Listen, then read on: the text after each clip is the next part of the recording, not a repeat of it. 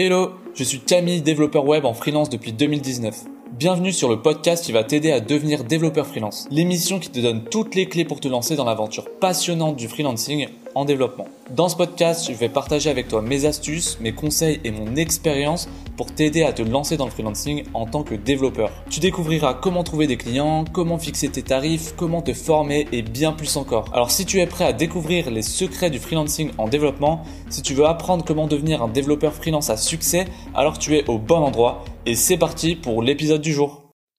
Salut les devs Aujourd'hui, on répond à une question de Rémi qui me demande quelle IDE choisir, et notamment pour du HTML, CSS, JavaScript. Donc on va voir tous les IDE suivant les langages. Mais avant, avant de comparer tous les IDE qui existent, revenons un peu en arrière et déjà savoir ce que c'est qu'un IDE. Bon, déjà, IDE, qu'est-ce que ça veut dire? Ça veut dire Integrated Development Environment. Voilà, là, théma mon anglais. bon, en gros, c'est juste un environnement de développement intégré. Faut faire attention, c'est pas un éditeur de texte parce que il euh, n'y a pas que ça dans un IDE.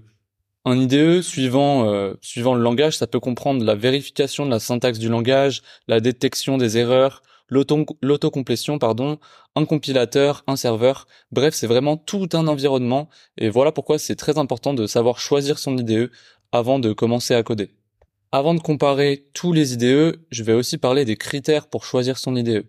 Alors déjà, il y a le type de développement, c'est-à-dire euh, est-ce qu'on fait du développement euh, pour mobile, pour web, etc. Ça peut être par exemple euh, si on fait du natif sur iOS, si on fait du Android, ça va, ça va aussi dépendre des langages, si on utilise du C, du JavaScript, etc.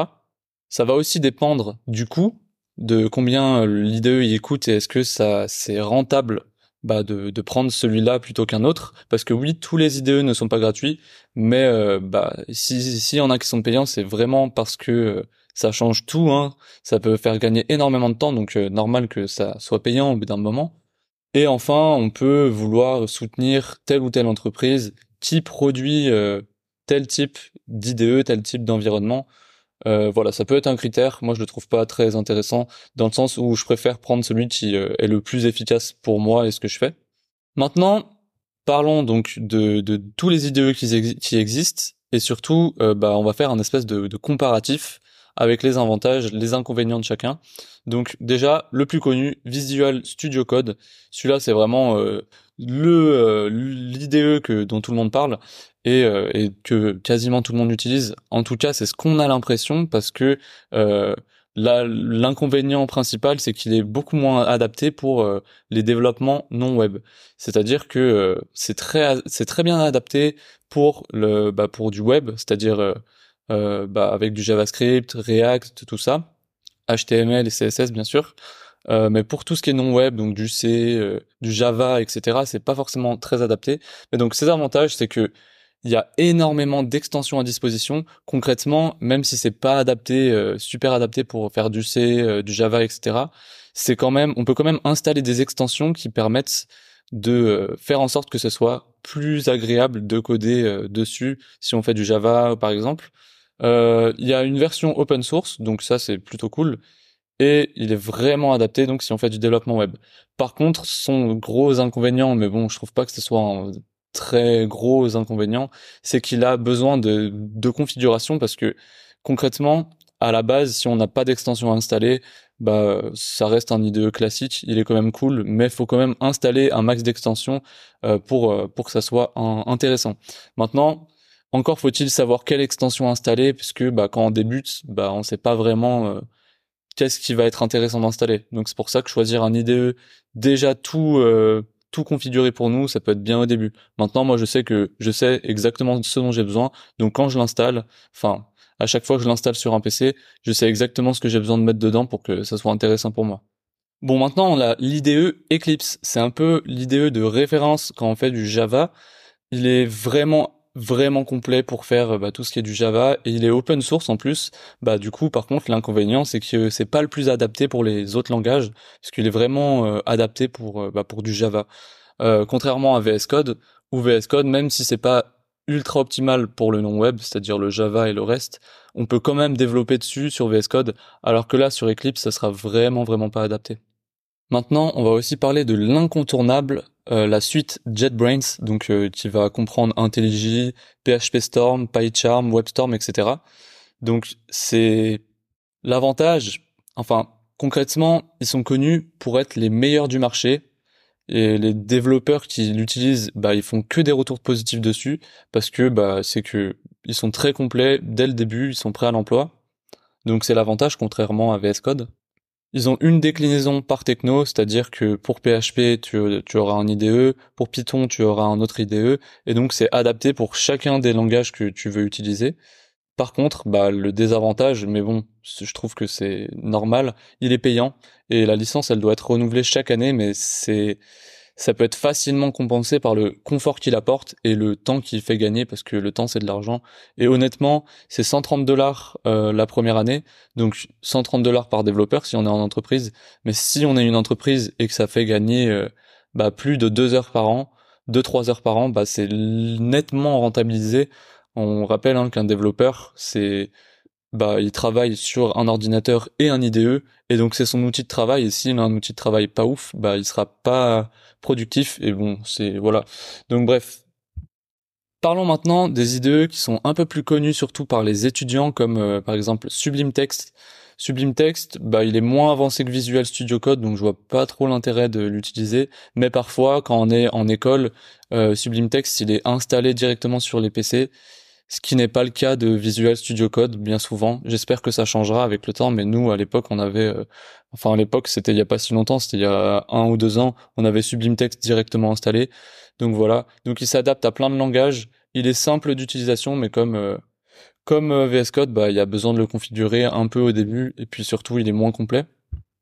On a aussi Brackets que je te recommande pas d'utiliser déjà parce qu'il est plus il est plus maintenu par son créateur qui a été Adobe, même s'il est continue, il continue d'être maintenu par euh, bah, par la communauté, je te je te recommande pas de l'utiliser. Il est adapté au développement web, mais quitte à du développement web sur un bon IDE, autant choisir VS Code.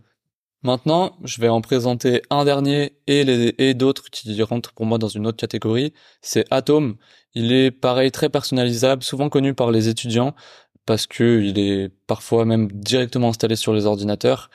Euh, il intègre nativement Git et GitHub, ce qui n'est pas le cas de VS Code. VS Code, on doit encore installer une extension.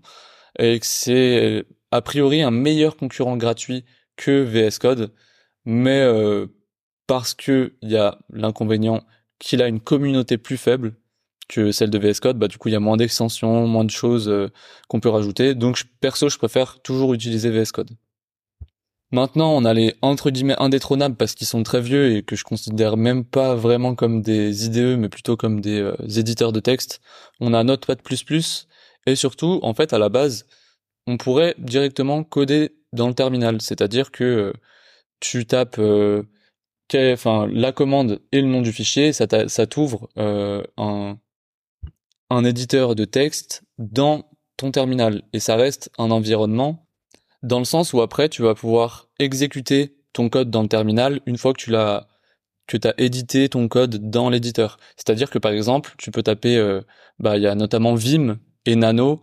Nano, je le trouve plus facile à utiliser mais Vim c'est vraiment euh, l'ancêtre de tous euh, les IDE, c'est-à-dire que tu tapes Vim le, le nom de ton fichier, ça t'ouvre le fameux éditeur de texte et pour moi, alors j'ai appris à l'utiliser puisque j'avais des professeurs euh, très très à l'ancienne qui bah juraient que par les vieux trucs et j'espère que je serai jamais un professeur comme ça qui jure que par les vieux trucs et qui veut pas s'adapter. En tout cas, euh, on a appris à utiliser Vim et honnêtement déjà il n'y a pas de complétion de code, euh, il y a y a rien, c'est juste un éditeur de texte et avec quelques commandes qui peuvent permettre de faire des choses enfin d'écrire du code plus rapidement, mais ça reste très limité contrairement à par exemple VS Code ou d'autres IDE. Euh, surtout, c'est très dur à mettre, enfin à utiliser parce que il y a pas, il a pas de souris déjà, et en plus, tu dois retenir toutes les commandes pour, euh, bah, par exemple, pour commencer à écrire, et bah euh, tu peux, enfin, faut retenir une commande. C'est-à-dire que tu peux voyager avec les flèches dans le code, mais pour commencer à écrire, tu peux pas direct commencer à écrire. Faut euh, bah, appuyer sur la lettre I et après tu commences à écrire. Enfin moi je trouve que c'est un putain d'enfer.